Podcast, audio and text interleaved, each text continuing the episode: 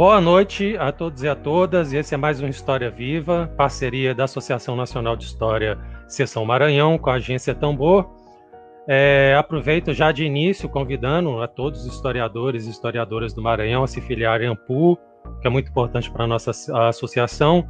Lembrando que este mês nós teremos a eleição para a direção nacional e os debates, eu, eu inclusive convido vocês buscarem nas redes né, da Ampu e dos seus GTs os debates que foram muito importantes né, para o futuro da própria associação.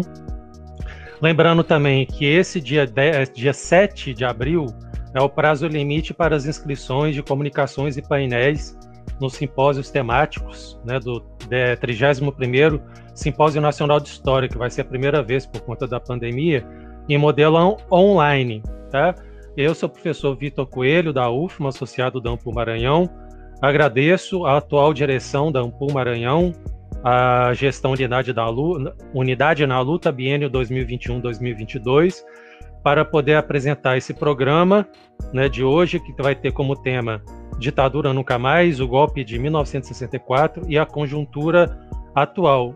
Os dois convidados que vão debater esse tema já estão aqui presentes, meus amigos professor Adroaldo e professor Wagner, e daqui a pouco eu vou fazer a apresentação dos dois e passar a bola para eles. Bom, essa semana, o aniversário do golpe de 64 trouxe à luz mais uma vez uma disputa de narrativa histórica sobre aquele evento.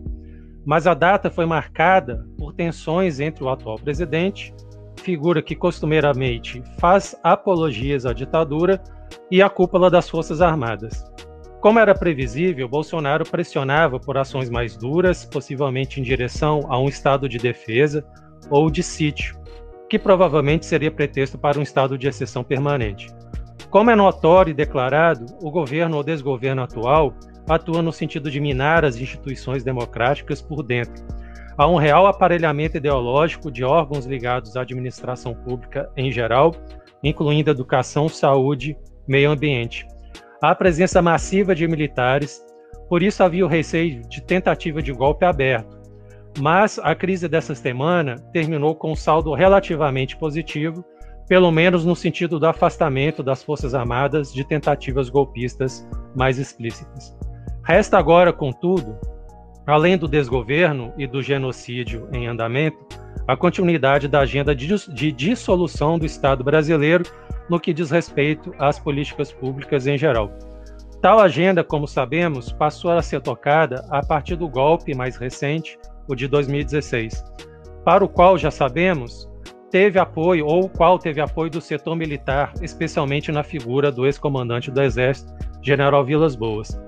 E não me refiro apenas ao tweet que ameaçou o Supremo Tribunal Federal em momento estratégico para a ascensão política de Bolsonaro, mas me refiro também a entrevistas em que o general reavivava o clima de combate ao perigo vermelho, ao falar de ideologias, entre aspas, que ameaçariam o tecido social, tais como, abre aspas, ideologia de gênero ou ideologia ambientalista. Ou seja, em consonância com a onda de extrema-direita, realimentava a ideia do combate a um inimigo interno. Essa construção da polaridade amigo-inimigo também teve, e ainda tem, participação de setores do Judiciário, do Ministério Público, de igrejas e de, de parte da mídia. O resultado foi o sequestro de demandas populares por mais serviços públicos, como saúde, educação e transporte, por uma ideia de guerra ao mal, encarnado na corrupção, no Estado e nas esquerdas. Nessa guerra contra o perigo vermelho, os apelos morais, não só em termos das denúncias de desvios e roubos de recursos públicos, mas também no sentido da corrupção, dos, do, da corrupção moral em torno dos costumes, também foram uma arma política no contexto do golpe de 64. Como já nos diz uma excelente produção historiográfica profissional sobre o período, o cenário era complexo. O governo João Goulart enfrentava pressão inflacionária e um cenário de polarização política. De um lado, o campo progressista e nacionalista, que vinha aumentando a bancada parlamentar, especialmente representado pelo PTB, mas também mobilizava a sociedade civil através de movimentos sindicais, camponeses e estudantis. A massa salarial dos trabalhadores vinha aumentando e também a confiança em maiores demandas, tendo como destaque aquela da reforma agrária. Central nas chamadas reformas de base que eram defendidas pelo governo. De outro lado, setores conservadores e liberais, com forte presença de militares, embora estes estivessem presentes também nas fileiras progressistas. Esses setores já haviam pressionado até o limite o, o segundo governo Vargas, crise política que culminou no suicídio do presidente em 1954. Ressalte-se, no caso de Goulart, que pesquisa do IBOP feita às vésperas do golpe em 31 de março de 64 e só divulgada recentemente, diziam que o presidente, né, mostrava que o presidente tinha ampla aprovação popular, chegando esta a nada menos que 70% na capital de São Paulo. Além disso, a dita ameaça comunista era muito mais um elemento retórico que uma ameaça real de tomada de poder. Muito menos era Goulart um comunista. Voltando um pouco no tempo, depois de um período de relativa calma ao longo do governo JK, em 1961, a crise política estourou quando esses setores, que já podemos chamar de golpistas, tentaram impedir a posse de João Goulart depois da patética renúncia de Jânio Quadros. Durante essa crise foi formada a campanha pela legalidade, liderada pelo governador gaúcho Leonel Brizola, que defendia a posse de Goulart. Nessa ocasião, chegou, ser, chegou a ser dada a ordem para que aviões do quartel-general da 5 Zona Aérea da Força Aérea Brasileira, situada em Canoas, Rio Grande do Sul, é, bombardeassem o Palácio do Piratini, sede do governo gaúcho. A ação foi impedida por oficiais e sargentos, entre eles o, tenente-coronel Alfeu de Alcântara Monteiro. Já no dia 4 de abril de 1964, ou seja, pouco depois do golpe que depois de, que depois, de forma ilegal o presidente Goulart, Alfeu Monteiro foi assassinado na, na sede do próprio e referido quartel, sendo reconhecido apenas recentemente como a primeira vítima fatal da ditadura iniciada há 57 anos. De acordo com o dossiê dos mortos e desaparecidos políticos do Comitê Brasileiro pela Anistia, seção Rio Grande do Sul, Alfeu Monteiro foi assassinado por uma rajada de metralhadora pelas costas, tendo sido encontrados 61 projéteis em seu corpo. Hoje, a produção historiográfica e os relatórios produzidos pela Comissão da Verdade nos permitem saber que não foram apenas militantes de esquerda que foram torturados e assassinados pela ditadura, mas esta também perseguiu e fez vítimas entre a população civil em geral, como professores, estudantes, jornalistas, etc., além de militares e indígenas. Certamente muitas pesquisas ainda estão por serem feitas. Já sabemos do apoio estratégico dado por empresas e empresários à ditadura. Quanto aos militares, a história brasileira vem mostrando que se especializaram, sobretudo, nas chamadas pacificações do território, que na prática implicam uma guerra contra o próprio povo, contra o próprio povo brasileiro.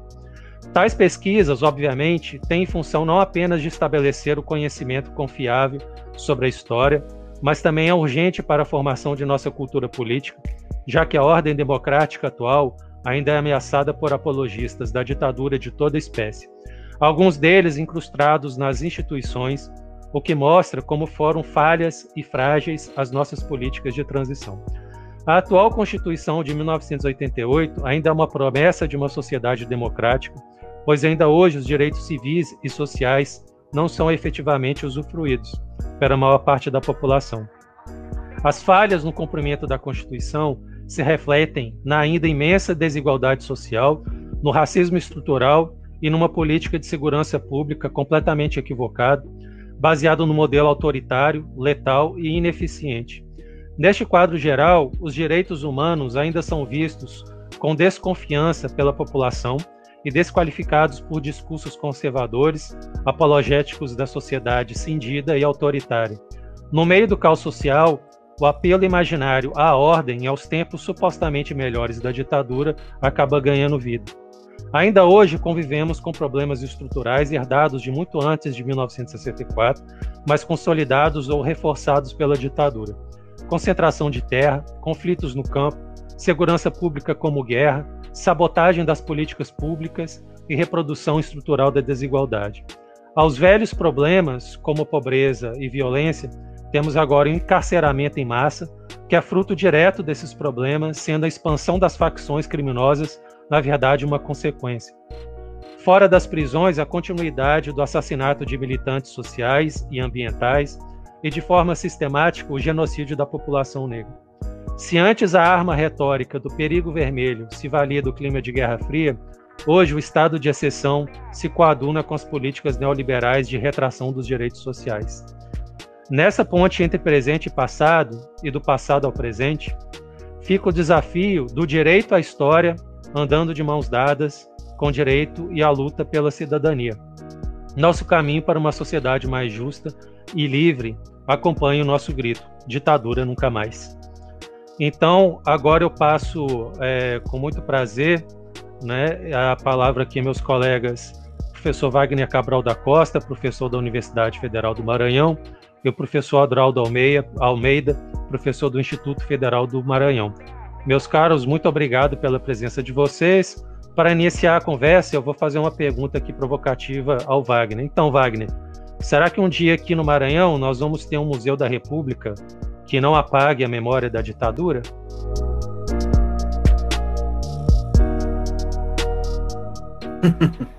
boa noite, Vitor. Boa noite, Adroaldo. Boa noite a, a quem né, está acompanhando né, aqui a, a, entrevista do História Viva. É um prazer muito grande estar aqui né, pela segunda vez, é, conversando né, nesse programa, que é um programa muito importante né, da, da Ampul Maranhão, né, o debate exatamente em torno de, questões, todas as questões de história, afinal de contas, tudo é história. Né? Eu queria pedir licença para, se possível, mostrar aqui um, um, um slide. É possível? Acho que sim, né? Acho que tem essa tecla bem aqui, né? Tem uma tecla Share. Será que é possível? Share Screen. Selecionar janela. Apareceu? Ah, sim. Que é uma, uma, uma poesia do Ferreira Goulart, chamada Aprendizado.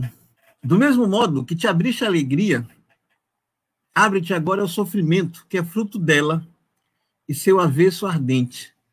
Do mesmo modo que da alegria foste ao fundo e te perdeste nela, e te achaste nessa perda, deixa que a dor se exerça agora, sem mentiras nem desculpas, e em tua carne vaporize toda ilusão. Que a vida só consome o que a alimenta. É... Glá fala de um aprendizado da dor. Eu queria retomar essa imagem para falar exatamente de um aprendizado da memória da história, né? do nosso dever enquanto historiadores de memória e o dever de história, o dever de justiça, né? que infelizmente não se fez nesse país em, em relação à ditadura militar, porque ah, o processo que levou trans, chamada transição democrática, né, com anistia, com a lei de anistia em 79, e muito especialmente as formas de compromisso que todos os atores políticos subsequentes né, eh, tomaram em relação né, à, à, ditadura, fizeram com que, por exemplo, né, houvesse um apagamento, um esquecimento. Né? Não somente em termos da pesquisa né, profissional, dos historiadores, mas também dos colegas de áreas afins, sociólogos, cientistas políticos, antropólogos, sobre a ditadura, os crimes da ditadura militar, como também do ponto de vista do, né, da sociedade brasileira como um todo, né, houve um processo de apagamento e esquecimento intencional desse, desse processo. Então, isso fez, por exemplo, com que renomados personagens da elite política desse país e também empresarial, por exemplo, quando morressem, quando morreram, eles fossem saudados como democratas. Né? Eu dou sempre como exemplo emblemático a figura de Roberto Marinho, o senhor todo-poderoso da Rede Globo, que ganhou espaço nacional a partir de 1965, quando foi criada a televisão, televisão que se tornou porta-voz da ditadura militar, o Jornal Nacional e a voz do Cid Moreira era a voz do apaziguamento do país feliz, né,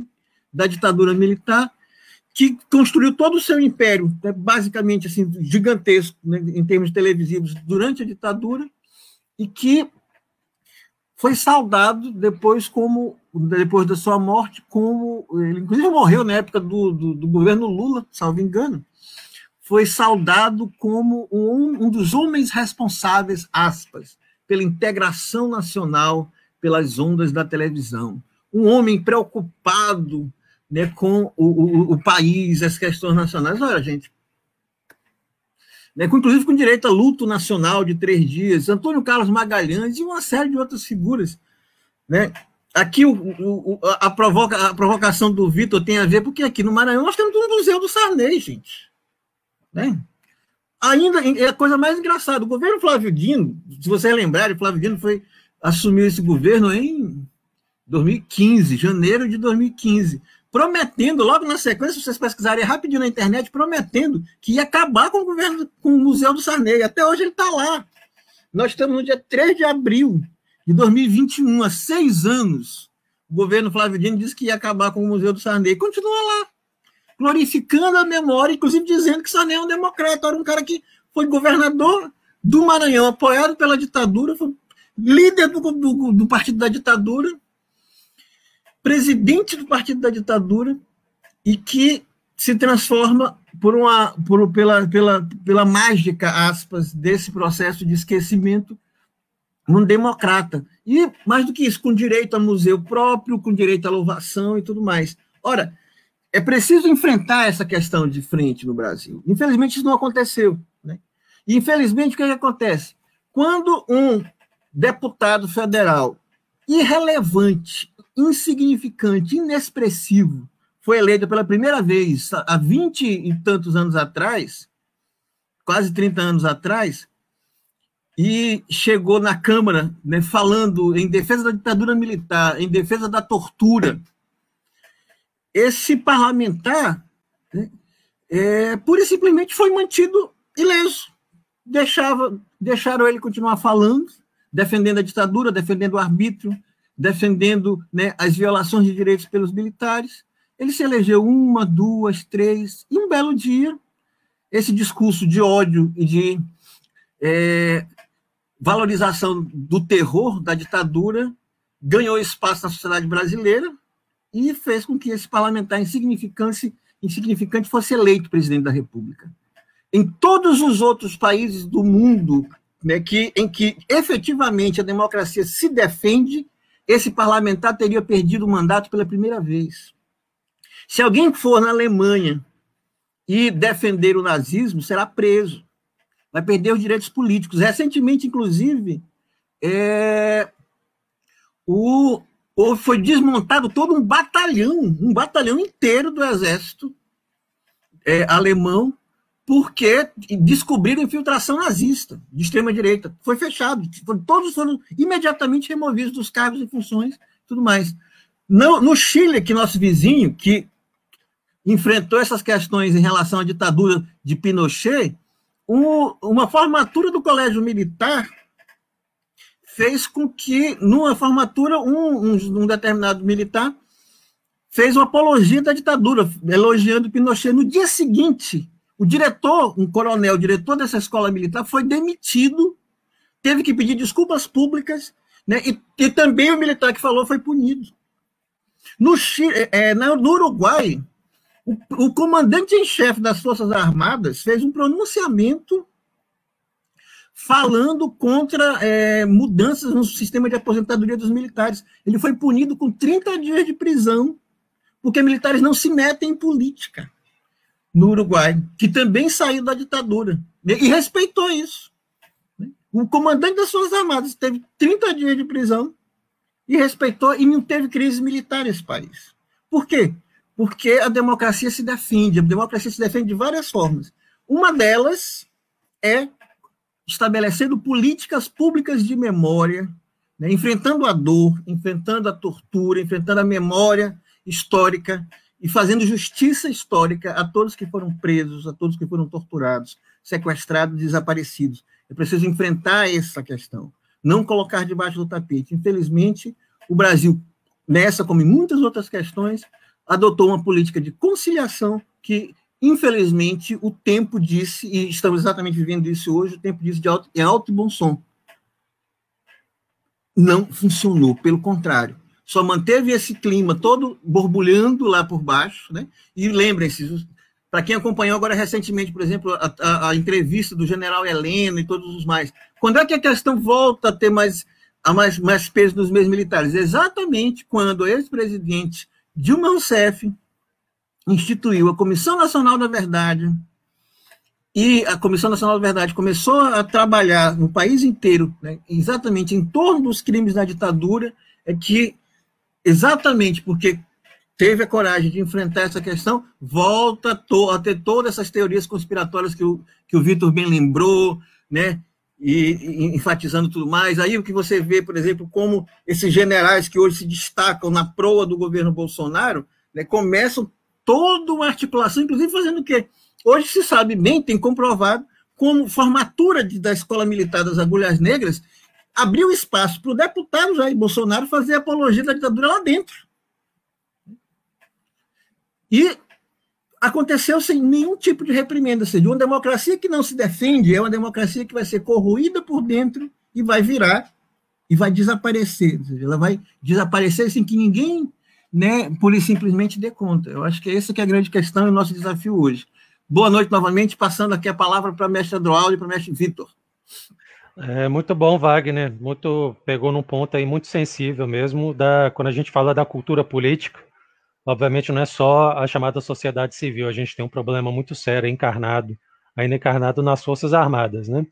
Então, passando a bola para o Adroaldo, e Adroaldo, né, todo mundo aqui na, já, que assim como Wagner, todo mundo da comunidade historiadora já tem você como referência também em suas pesquisas, somente no campo da história das religiões, mas uma história política, né? Então, gostaria de passar a bola para você, para você falar um pouco disso também, né? Como é que, por que que você acha que a gente chegou a esse ponto, né, de uma presença, de uma participação massiva de igrejas no apoio a essa onda extrema direita, ou não seria uma ruptura assim, ou é um momento da conjuntura atual, mas fique livre também para comentar esse tema de hoje. Beleza. Obrigado, gente. Boa noite a todos que nos assistem. É um prazer dividir esse espaço aqui com amigos, com Wagner, é, amigo de longa data, Vitor, é, também com alguns que já nos assistem aqui, já vi alguém, alguns aqui passando, Ítalo, professora Marise também, a Leide, enfim, os meus amigos, colegas de trabalho, também companheiras de luta do Instituto Federal do Maranhão, enfim, também é, é gostaria de, de agradecer à agência Tambor, em especial na figura das, é, desse casal companheiro de luta aí também, a Rejane, e o Emílio Azevedo por garantir um espaço para a Ampur, um espaço que tem sido utilizado de maneira muito demo, democrática, né, trazendo assuntos relevantes e também relacionados às pesquisas de historiadores ah, dos diversos das diversas universidades e institutos, enfim, aqui dentro do Maranhão. Então, isso aqui é um espaço extremamente importante, inclusive para o momento que nós estamos vivendo aqui no, no Maranhão.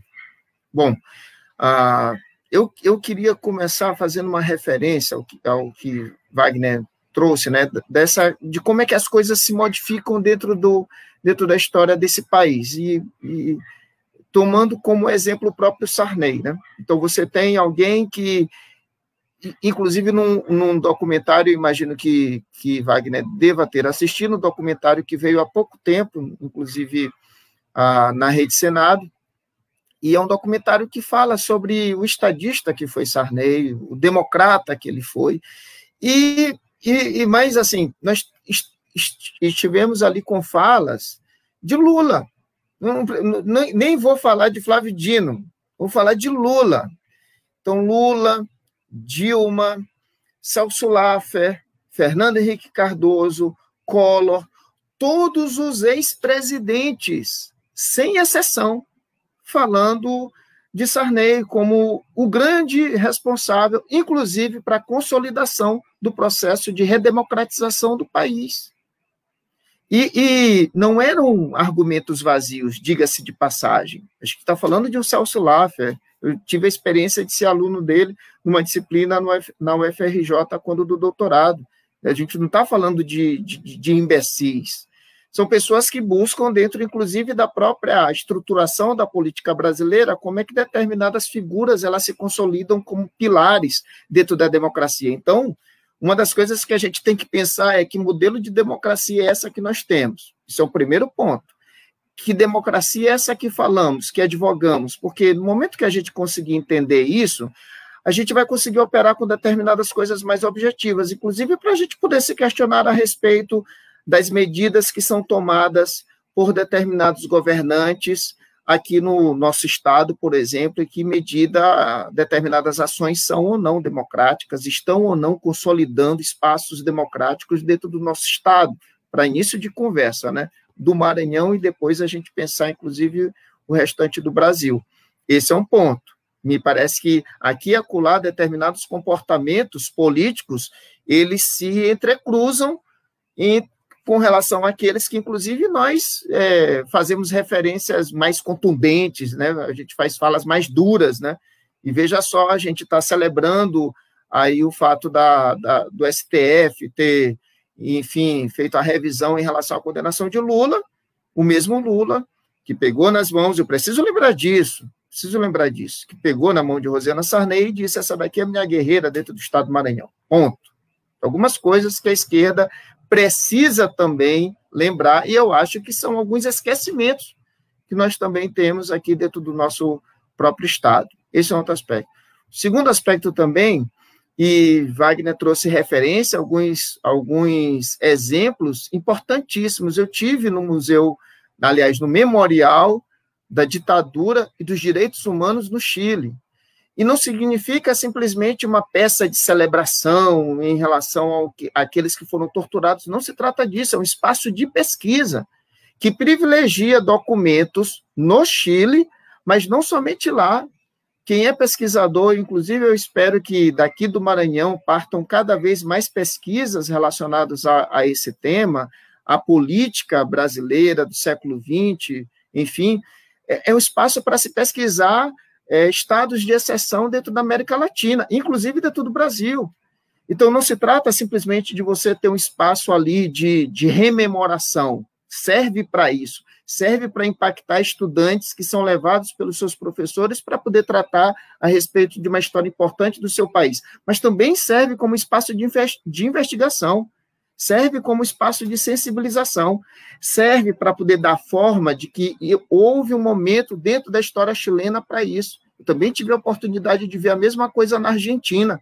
A mesma coisa. Então, veja só, a gente tem exemplos dentro da América Latina de espaços de memória, mas também de pesquisas sobre tal assunto. É, Causou-me muita espécie quando, logo que Bolsonaro assume o, o, a presidência da República, de imediato, uma das primeiras coisas que ocorreu foi o fato da Comissão Nacional da Verdade sair do Ministério da Justiça, que por razões óbvias está lá, porque se trata de fato de investigação que está atrelada a este ministério, sai do Ministério da Justiça e vai para a pasta da Damares, para o Ministério da Mulher, para onde foi também os direitos humanos. Então a gente tem o Ministério da Mulher e dos Direitos Humanos. E a Comissão da Verdade foi para lá. Para quê? Para nada foi escanteada. E não para por aí.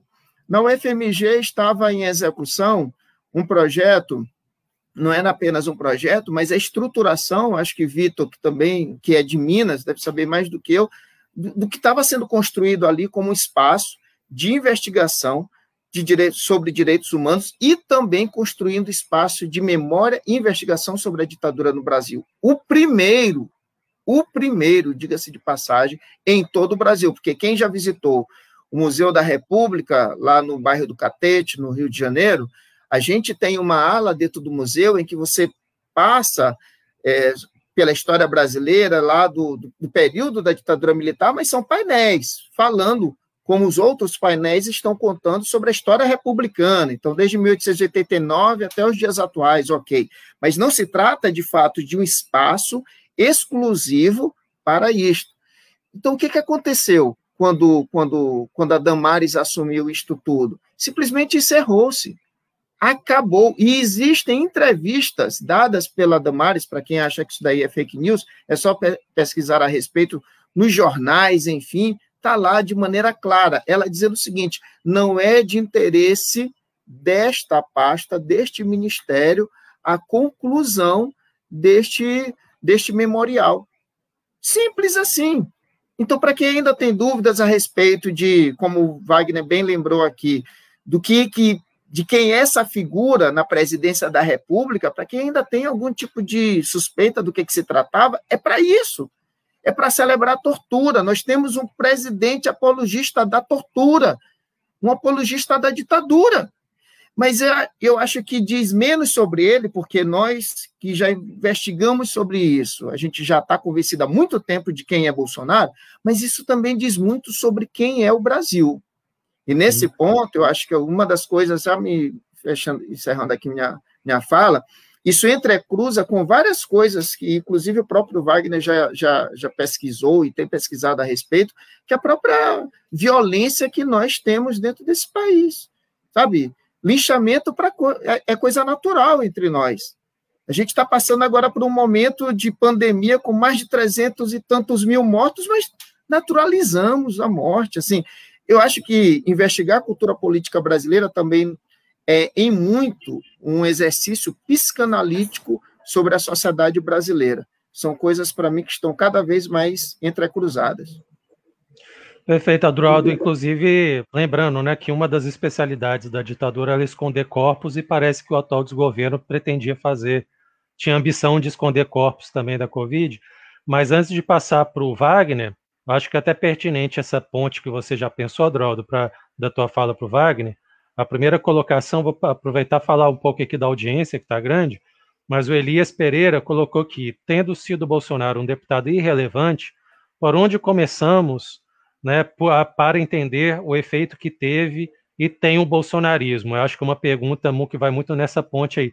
Aí, antes de passar para o Wagner, só falar um pouquinho da, já, da audiência que a gente já tem aqui, nossa colega Leide, da atual direção, Leide Caldas, da atual direção da Ampo Maranhão, Daniele Araújo, Tamires Lima, a, a, colega e amiga também Ediene, da atual direção, professora Marise, né, colocando aqui abordagem imprescindível, aqui atento, imenso abraço a todos da mesa, sigamos na resistência e lucidez, meu amigo e colega Ítalo Santiroque, Eline Heinrich, Erich, não sei como pronuncia, Francis Vânia Souza, o nosso colega também da direção da Ampumácio Baima, meu amigo colega Jonas Moraes, é, Luiz Eduardo Neves, meu colega também, companheiro lá de, da UFMA de Pinheiro, Elias Pereira, Ilma Costa, Larissa Coutinho, Marcondes Lopes, é, quem mais que eu não falei? Daniel Araújo, Ilma Costa, Gesser, Cutrim, Jorge Pardo, Sandro, e vou destacar por fim aqui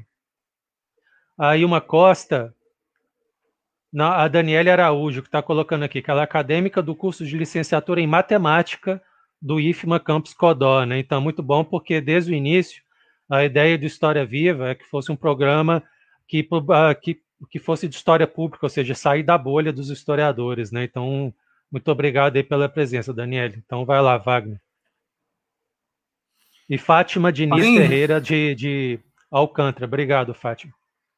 Meu, meu, meu olá a todo mundo que, que, que o, que o Vitor já cumprimentou. Sejam todos bem-vindos a esse, esse espaço de, de conversa. É, eu queria fazer uma, uma, uma, uma, uma, uma ponte analítica.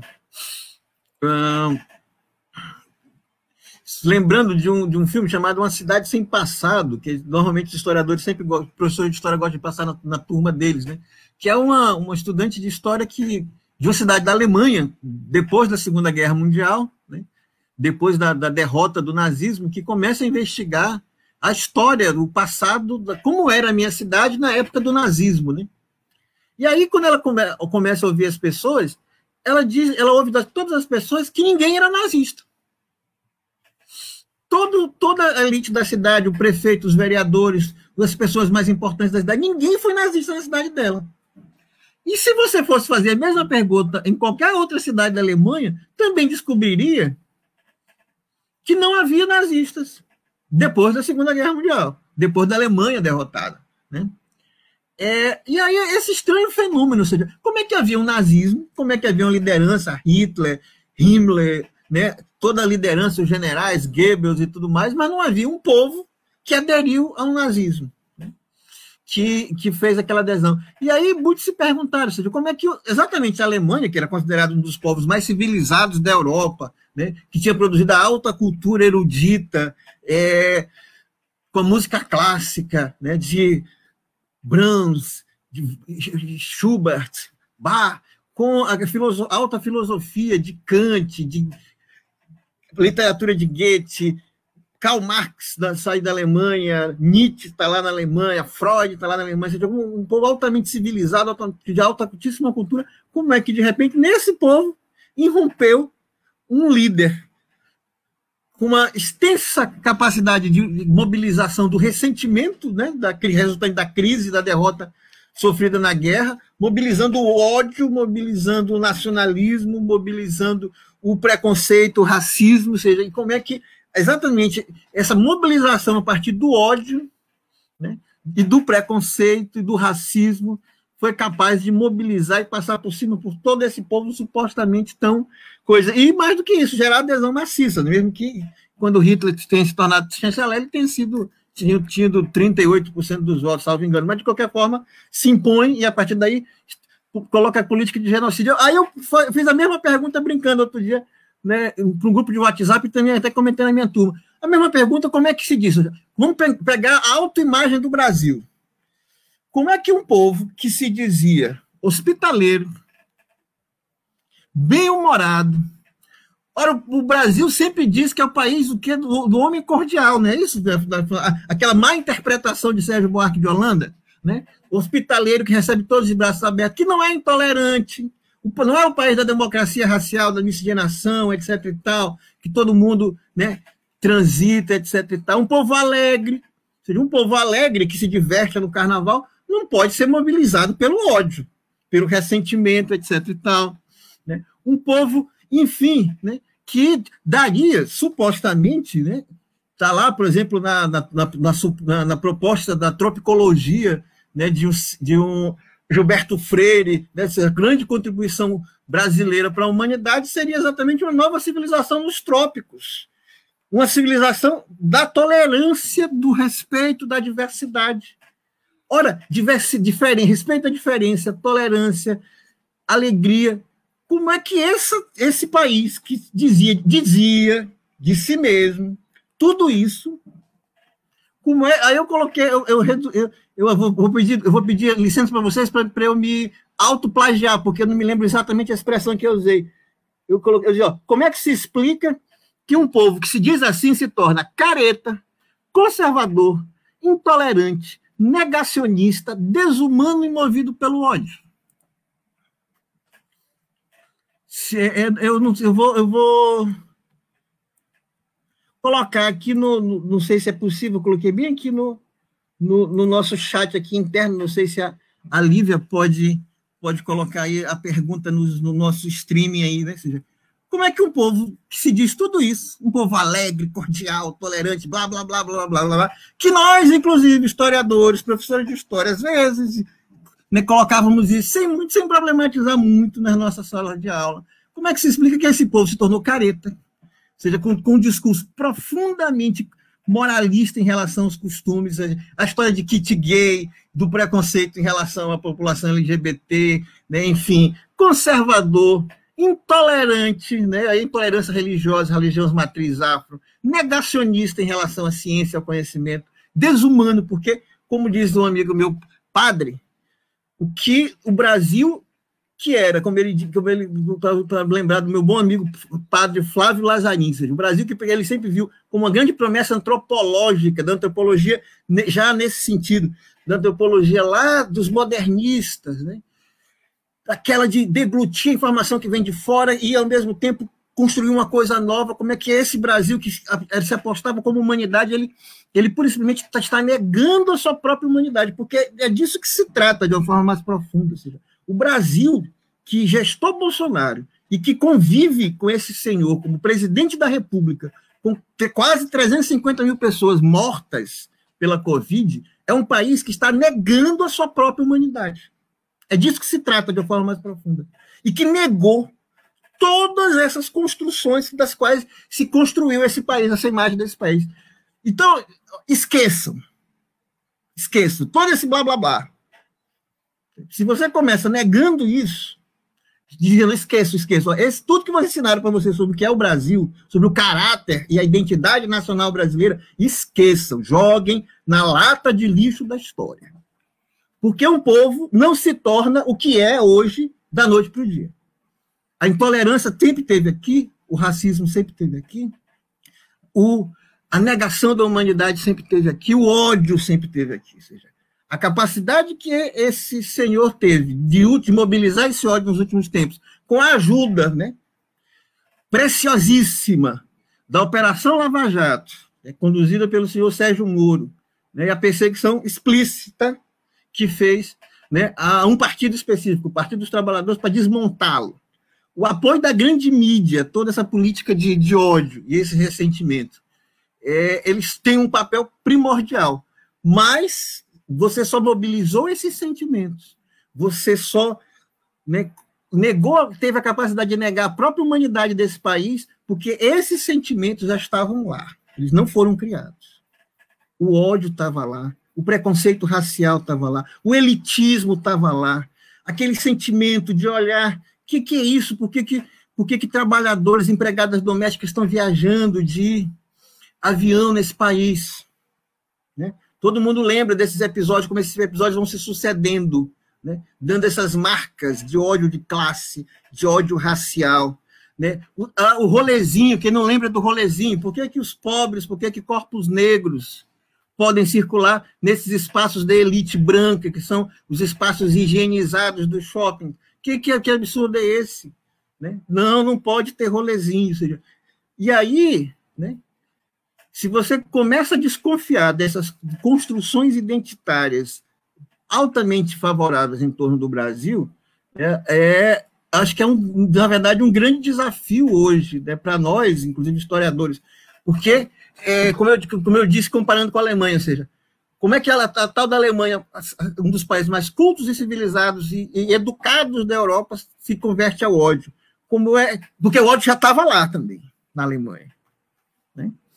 E como é que esse Brasil de hoje se tornou exatamente isso? Careta, conservador, intolerante, negacionista, desumano, movido pelo ódio, e que tem exatamente esse, essa capacidade de negar a sua própria humanidade. O Brasil está negando a sua própria humanidade, porque se chegou a essa situação e pura e simplesmente um terço, um terço ainda, da população brasileira aplaude e sustenta Jair como é que Messias Bolsonaro como presidente da República. Né? Isso só se explica né, porque esse país está rigorosamente negando sua própria humanidade, do ponto de vista mais radical. E isso implica para nós, como historiadores, o desafio de repensar, inclusive, os nossos pressupostos analíticos para discutir a famosa identidade nacional. Acho que é uma questão problemática e profunda hoje para todos nós. Obrigado, Wagner. Antes de devolver a bola para o Adroaldo, só mencionar outras pessoas que eu acho que ficaram de fora da minha outra menção aqui que estão acompanhando a gente, o César Martins, Adalberto Lima, a Carolina Martins, também nossa companheira da atual direção da Ampum Maranhão. Olá a todos e todas, discussão extremamente necessária para momentos obscuros. É, Fátima Diniz Ferreira, que é de Alcântara, Camila Portela, dizendo aqui nossa amiga, sempre é prazeroso ouvir esses dois gênios. O Gessé, cadê? Perdi aqui, Gessé, é que deu um pulo aqui, peraí. Gessé, da Uema Sul Imperatriz, César Martins, que eu acho que já tinha falado, que o Marcondes Lopes gostaria que os professores Adroaldo Almeida e Wagner Cabral fizessem uma avaliação do cenário político para 2022 com os direitos políticos de Lula restituídos. Então fica como uma questão, aí só terminar de fazer as menções aqui, Milton Lemos, é, a outra questão aqui da nossa companheira Ediene, a minha pergunta parte do fato de conhecer pessoas instruídas que não, que não fazem a menor ideia sobre o que foi a ditadura. Ouvi recentemente de alguém que nunca ouviu falar sobre o AI-5, assim como trazer esses conceitos para o público em geral e relacionar com o momento atual. É isso aí. Obrigado pela Lívia aqui por, por projetar as perguntas estão é, surgindo. Então, vamos fazer primeiro com essas duas perguntas que surgiram, que estão surgindo mais, e a gente tenta ir no tempo. Tá? Tem a Fátima também, a Regiane. Tá? Aí eu guardo aqui para depois, tá, Fátima e Regiane, para colocar primeiro, deixar essas duas perguntas aí para nossos colegas aí. Adroaldo. Opa, beleza. Já dando um abraço no meu grande amigo, companheiro de luta e resistência, Marcondes, professor Marcondes, além de um organizador do Repente, tal como Wagner de, de Pernambuco, viu, Wagner? Grande figura, Marcondes, além do meu aluno, ex-aluno, aliás, Ribamar, hoje é aluno de, da UEMA. Uh, deixa eu retomar uma coisinha bem, bem rápida e que, que o Wagner acabou tocando de como é que a gente chega nessa, nessa situação, né? Eu, eu me fez rapidamente pensar aqui uh, sobre o espanto que a gente tem, por exemplo, a gente, que eu digo assim, a população brasileira e determinados setores das universidades, enfim, no plano acadêmico de maneira geral, o espanto com os evangélicos na participação na política brasileira. E, e para quem me conhece dentro do campo da, da religião, o Vitor é, é, já, já acompanha minha trajetória há mais tempo, em função da gente participar da mesma Associação Brasileira de História das Religiões, há uma figura que se consolidou dentro desse ambiente por conta da sua tese defendida ali no final do século XX, que foi o Paul Freston. E o Paul Freston vem com uma tese que, naquele momento, de um, de um argumento que, de repente, todo mundo foi nesse argumento. E o que era mais incrível eram os historiadores nesse argumento, que era o argumento era o seguinte, olha, uh, os evangélicos vêm nos anos 80 com uma grande força política participando da Constituinte em 86, e a partir dali começa a se consolidar como uma força política.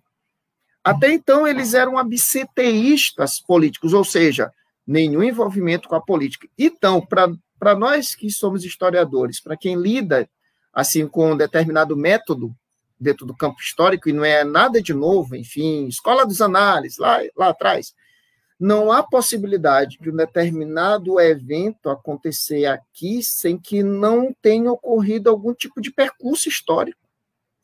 Não, não há possibilidade disso. Então, foi uma das coisas que me fez pensar para minha tese de doutorado, peraí, como é, como é que foi essa trajetória política dos evangélicos aí na, na, no Brasil. Então, que inserção foi essa?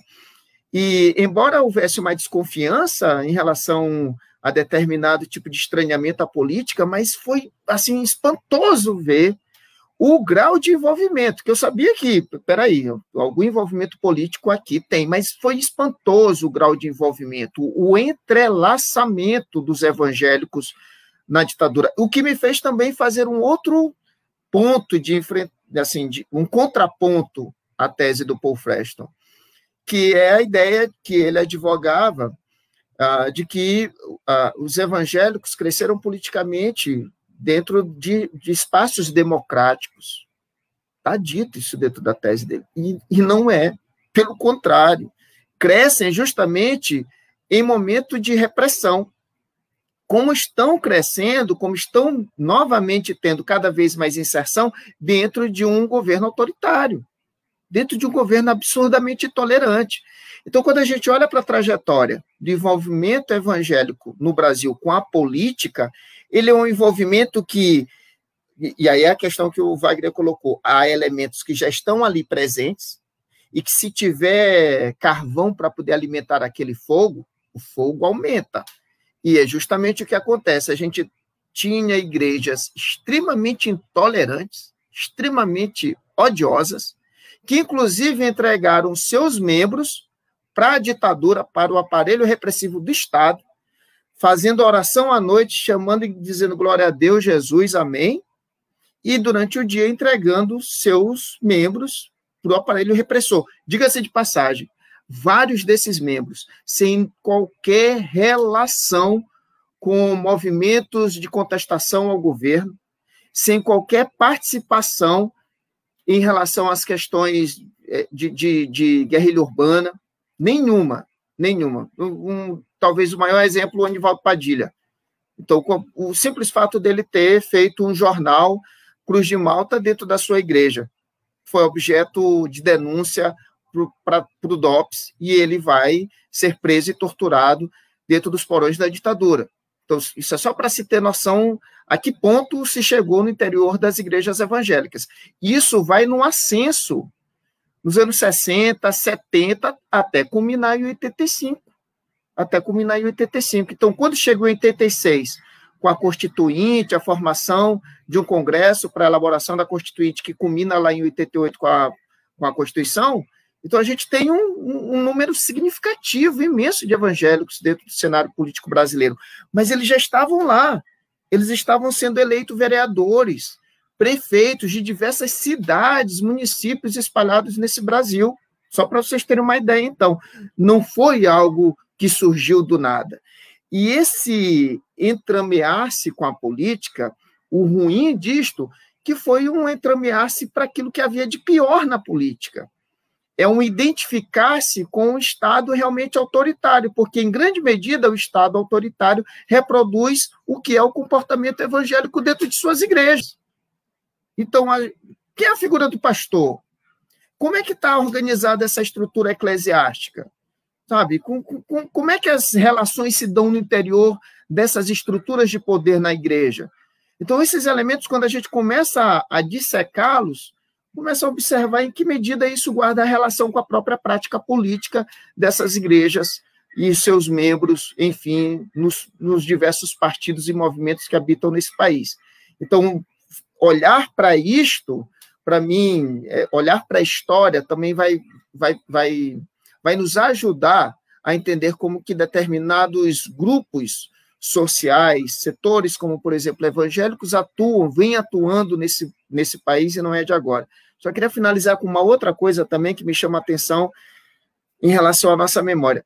É, é, é ainda há pouco alguém colocou aqui, eu não vi rapidamente, era uma pergunta a respeito do conceito de AI-5 e tal, tal, tal. Tem uma coisa assim que para mim é básica, e para mim é básica porque na condição de também ser professor do ensino médio fundamental, eu tenho aprendido para caramba com isso. Galera, é impressionante que se pelo menos, pelo menos, a gente tivesse uma população é, de jovens que minimamente só precisasse entender os livros de história básica, assim, fazer agora como vai. Não precisa de Gilberto Freire, sabe? Oh, esquece, esquece, nem precisa chegar lá, tranquilamente. Pega um livro, um livro de história, formação básica. Vai lá e lê. E lá você vai ver que os militares nesse país, desde, desde o século XIX, os militares nesse país se envolvem com política. Os militares nesse país fundaram um negócio chamado Clube Militar para conspirar contra, contra Dom Pedro II na época.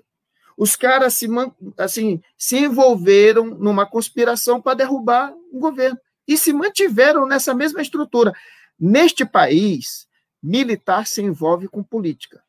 Neste país, militar defender o Estado democrático de direito é exceção. O único militar dentro de toda a história republicana brasileira que teve coragem de defender o Estado democrático de direito chama-se Henrique Teixeira Lott, Marechal Henrique Teixeira Lott. Foi o único que, que enfrentou outros militares para garantir a posse de Juscelino. Somente todos os outros militares sempre se envolveram na fragilização das estruturas democráticas desse país. Isso precisa ser dito. Precisa ser dito. Então, não é regra nesse país militar defender a democracia. O Estado democrático não é. Isso é exceção. Aqui e acolá a gente identifica um. E dentro da trajetória dessa república, único, único que me ocorre, inclusive, lembrar que não é alguém bem quisto dentro das próprias Forças Armadas. Cadê que a gente lembra de Henrique Teixeira Lott? Absolutamente nada, absolutamente nada. Então, eu acho que se minimamente é, jovens que estudassem os seus livros de história, nem precisariam mergulhar em conceitos mais profundos e tal, precisaria não. É só ler.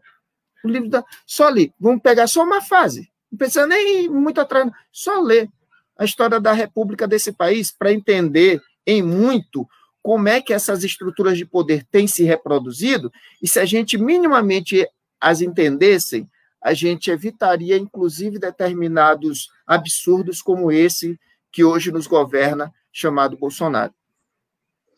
Isso aí, muito bem, professor Duraldo. Eu vou colocar, como a gente já está chegando no final, é sempre assim, né? É muito bom e passa voando, porque eu acho que a colocação aí do Marcondes acho que daria mais uma hora, né? acho que melhor, a não ser que o Wagner, nas palavras finais de ambos, né, vocês queiram fazer essa, comentar o provável cenário político para 2022, que é um assunto óbvio Ontem, inclusive, no privado, eu e o Wagner, a gente estava trocando ideias sobre isso, né, Wagner? A Ediene, né, colocou essa questão do conhecimento histórico, né, o, o Adroaldo, de certa forma, né, é, falou sobre isso agora, né, respondeu de certa forma, não diretamente, né, eu vejo nesse período, né, vários historiadores, historiadoras, né, um pouco é, perplexos, né, dizendo isso, por onde que foi que a gente falhou, né, não é possível. É, no caso da Fátima, era mais um comentário aqui em cima da fala do Wagner, né, as elites e a classe média são historicamente racistas, intolerantes é, e com forte tendência ao fascismo, não há como negar a grande fala do Wagner. A Regiane tinha colocado, em nome de interesses pessoais, muitos abdicam do pensamento crítico, engolem abusos e sorriem para quem desprezam. Abdicar do pensar também é crime, né? citando aí a Hannah Arendt. Aí só registrar aqui mais umas presenças antes das considerações finais. É, César Martins está comentando aqui a demanda dos militares nesse contexto, ah, pois é, então ah, o barco afundando, eles estão pulando fora. É, Valdo Araújo de Souza, né, do IFMA Codó, registrando a presença. Obrigado, Valdo. Gardênia Guimarães. É, o, Nel, o Márcio Baima comentando aí da tutela, da velha tutela militar.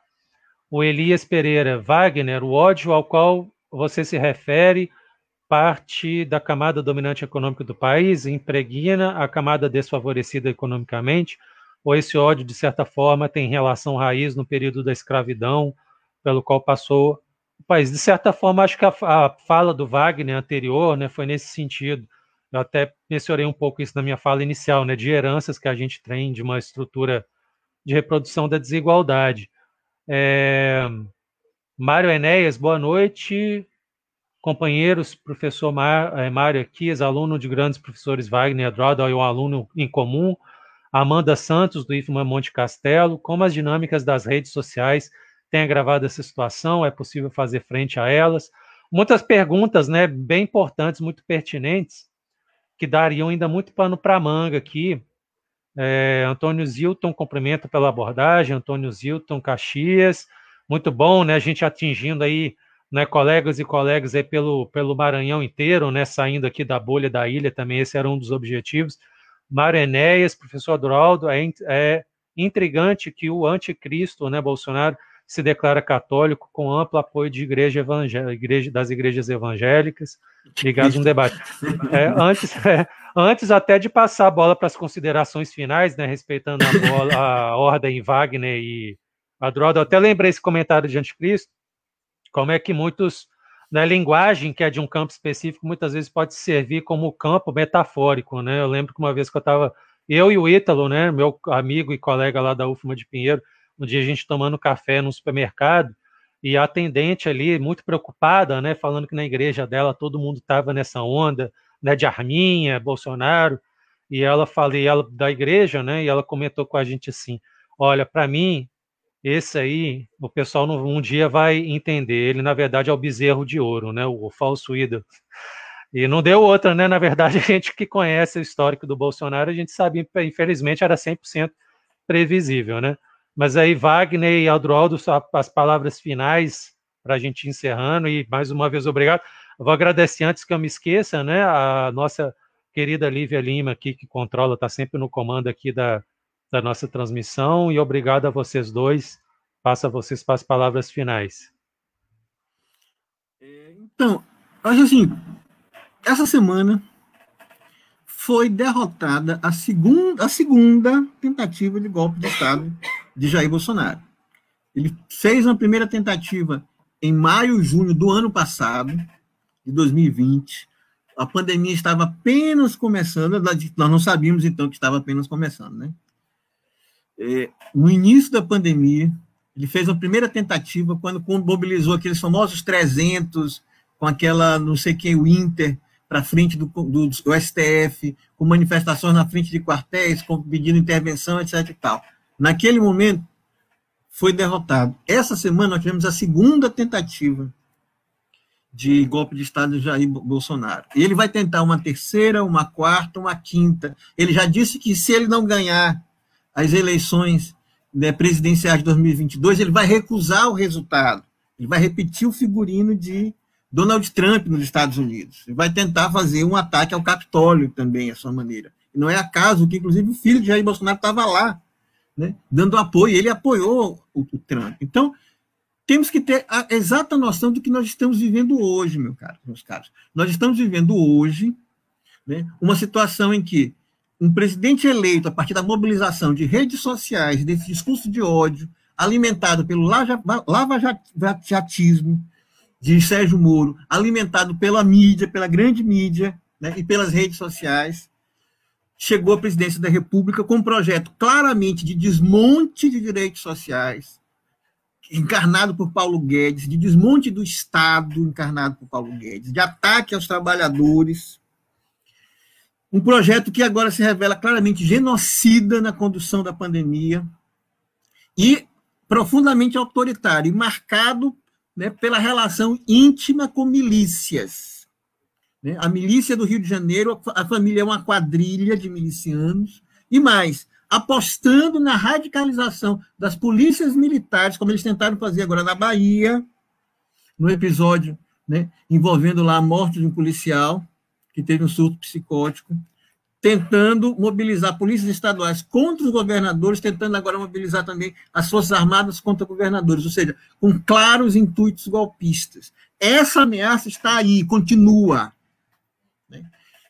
exatamente é um fascismo com capacidade de mobilização social, de colocar gente nas ruas, de envolver pessoas, de se manter ainda com tudo que está aí, né, com cerca de um terço do eleitorado ainda apoiando sistematicamente seu governo, de tentar mobilizar policiais, essa base armada, de tentar armar a população e formar milícias. É esse projeto que está aí. E que vai tentar uma terceira, uma quarta e uma quinta vez. E é esse projeto que precisa ser derrotado. Hoje, a nossa tarefa enquanto cidadãos, a nossa tarefa enquanto historiadores, é derrotar esse projeto todo santo dia, toda santa hora, dizendo não ao golpe, fora Bolsonaro e defender a democracia, com todos aqueles que nessas contradições do mundo hoje né, estão tendo uma posição semelhante. É preciso defender a democracia, porque eu não sei nem se nós chegamos a 22. Eu não vou especular sobre eleições presidenciais de 22, né? é a pergunta, acho que, do Marcondes. A pergunta é legítima, Marcondes. Mas eu não vou especular sobre 22, porque ainda faltam 18 meses para 22.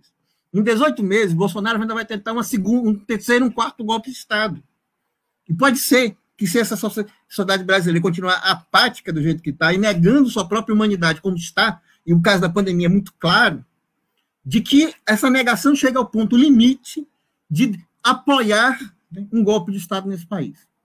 Então, essa tarefa é nossa tarefa civilizatória hoje, derrotar a barbárie. O governo Bolsonaro é isso, é a barbárie encarnada. E ele precisa ser derrotado. Com essas palavras, né, é, a gente tem que. Hoje me mandaram um meme que eu acho fundamental. Nós temos que ter né, a força e a persistência dos boletos. Porque os boletos, gente, sempre vencem. Então, é isso. Os boletos sempre vencem. Nós temos que ser boletos. Lute como os boletos, porque os boletos sempre vencem.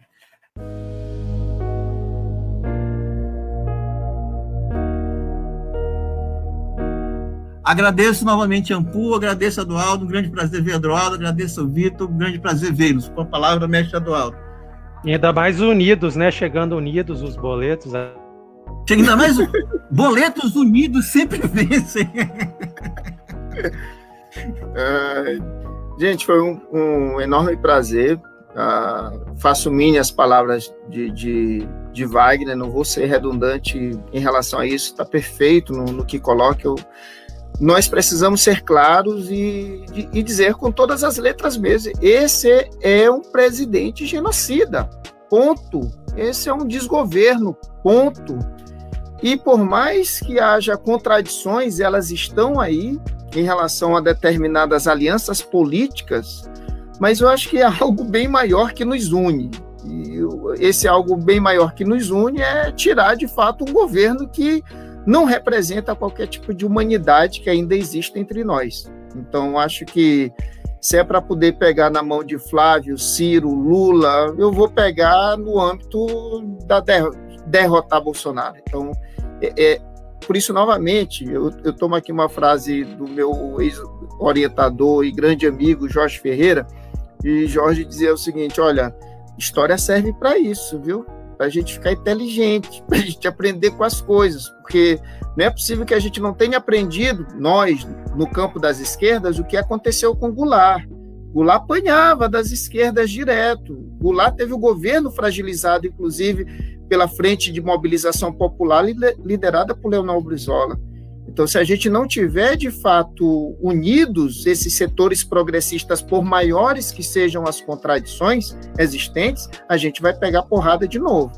Enfim, então, ah, fico muito feliz novamente com, com o espaço. Penso que a gente tem que realmente fortalecer esse espaço aqui como espaço também de luta democrática ah, dentro do, do nosso estado e colocar as coisas também bastante claras aqui, enfim. E, e espero revê-los dentro em breve, porque adoro quando estou, sobretudo com Wagner, tomando uma cervejinha e fazendo as nossas orações heréticas. Um grande forte abraço em todos vocês. Obrigado, professor Adroaldo, professor Wagner. Só acabando de registrar aqui João Hélio, de Caxias. Um abraço, João Hélio. Muito obrigado. É, e é isso aí, a Francis Vânia, colocando aqui excelente o debate. E é isso aí, pessoal. Valeu, César Bolsonaro, um boleto vencido desde sempre. Pois é. é isso aí. então, muito obrigado. Boa noite, pessoal. Então, Acompanhem História Viva até sábado que vem. Também curtam, se inscrevam no canal da Agência Tambor, eh, né, acompanhe a Agência Tambor também. E até boa semana, bom fim de semana, eh, bom fim de semana e já por extensão boa semana, se cuidem e até sábado que vem. Abraços. Abraços, feliz Páscoa. Abraço.